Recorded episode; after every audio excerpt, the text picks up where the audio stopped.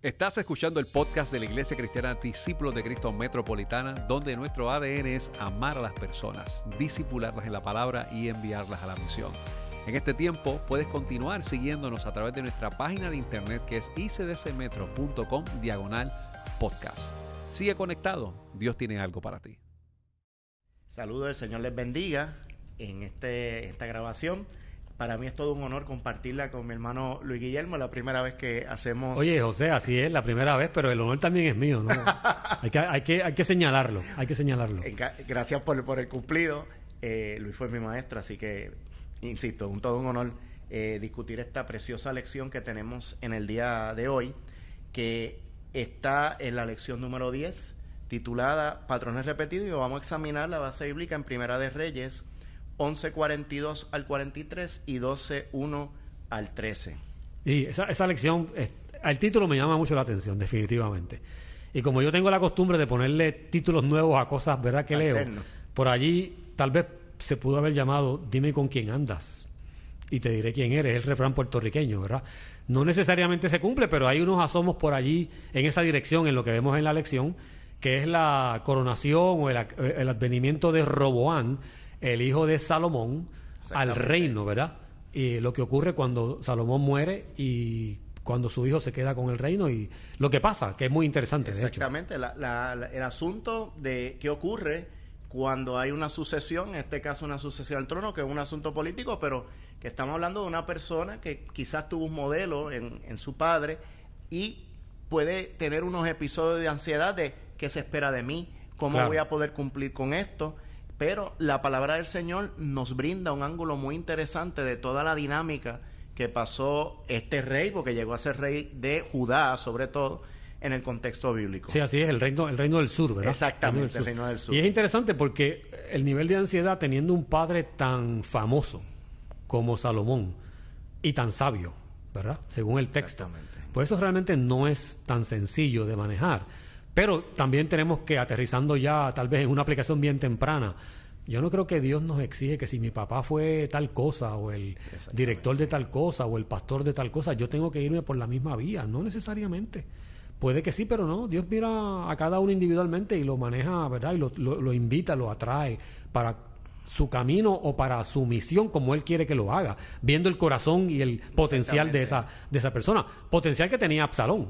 Exactamente. Pero luego ese potencial pues... Se desvaneció completamente. Se desvanece, ¿verdad? Porque no, no, no, no hizo resumiendo lo que tenía, no hizo lo que tenía que hacer, es la verdad. No cumplió el propósito del Señor. Correcto. Y Robán también tenía a su hermano, que también pues punto de ansiedad. Bueno, que mi hermano, ¿qué pensarán de mí como yo estoy siguiendo los, los, pasos de mi padre? Claro, fíjate, a mí me llama mucho la atención, José, en ese pasaje que es bien conocido, que también aprovecho para decirle a los hermanos que nos ven y nos escuchan que vuelvan a releer estos capítulos que lo sabemos de siempre, ¿verdad? Los que tenemos mucho tiempo en la iglesia, pero es bueno volverlos a releer. Me llama la atención que eh, la gente que tenía el acceso al rey, van al rey y le dicen, mira, danos un respiro. Tu papá nos tenía agobiados. Exactamente. Esta cuestión de los impuestos, ¿verdad? Que es tan vieja, siempre está ahí. Y le dijeron, ayúdanos con esto. Y Roboán, pues, sí, vuelvan donde mí que voy a, voy a tomar una decisión sobre eso. Y lo que ocurre después es algo que realmente da mucho dolor, porque el consejo de los viejos, de la gente que tiene la experiencia, es, de verdad, tu papá era muy fuerte. Bájale dos, dirían los muchachos hoy día, ¿verdad? Bien moderno, ¿verdad? Bájale dos a eso. Pero Robán escucha el consejo, pero también pide consejo con los jóvenes, con sus, con sus pares, ¿verdad? Con sus iguales. Y el consejo de sus iguales fue un consejo diametralmente opuesto y por la vía equivocada, ¿verdad? Tu papá fue, dile que el dedo más gordo de tu papá es como el muslo más pequeño tuyo, o algo así parecido. O sea, no, no les quites el yugo, al contrario. Eh, oblígalos más, o sea, ponle más, carga. Dale más carga. Dale más carga, cóbrale más dinero, más impuestos. Eso no cae bien nunca, eso no cae bien. Y es la semilla de un patrón que no es correcto y trajo unas consecuencias funestas para ese reinado. Y que, y que, fue, como le dije, no solamente ansiedad para el rey que estaba llegando al poder, sino para el mismo pueblo que tenía una expectativa de este rey. Habíamos mencionado el punto del tal palo, tal astilla. Sí, sí. Habíamos, siempre me gusta traer un, contexto histórico de Puerto Rico. Nosotros tuvimos en Puerto Rico un ejemplo, quisiera decir, bien positivo, de un padre que fue una figura descollante y su hijo eh, lo marcó en la historia, te lo había mencionado, Claro, el caso de. Luis Muñoz Rivera. Fue político y fue una persona muy influyente, sobre todo en ese cambio de soberanía, esos momentos difíciles que pasó Puerto Rico. Así es. Y su hijo Luis Muñoz Marín, pues indudablemente, eh, con sus aciertos y desaciertos, Descolló también, como dejó político. una huella, pero no necesariamente eh, en el aspecto histórico o en el aspecto espiritual, el hijo va a seguir los pasos de, de su padre. Uno pensará, Muñoz Marín tuvo una ansiedad, ¿verdad? Que la gente le, le Claro, estará claro. mirando, wow, Muñoz Rivera. Y aquí pues vemos a un Roboam no optando por la decisión correcta, nosotros acá, ¿verdad? Eh, sabiendo que, que tenía que haber todo un drama emocional Claro, claro. en lo que él iba a seguir. Y posiblemente no tenía la, sabi- la sabiduría del papá. Pero tenía gente para aconsejarlo adecuadamente, ¿verdad? Fíjate, es- escuchándote a ti hablar, yo, yo tengo una experiencia que siempre recuerdo cuando yo trabajé un tiempo como propagandista médico. Yo visité en Santurce a este pediatra y al poco tiempo este hombre ya mayor, bastante adulto, se sinceró conmigo y me dijo, yo no quería ser médico, yo lo que quería hacer era tener un dealer de autos. Porque mi papá tenía dealer de autos y yo iba con él con 17, 18 años a Detroit a comprar autos. Pero mi papá quería que yo fuera médico. Y vendió lo que tenía que ver con autos para forzarme a mí, me decía él, a que yo fuera médico.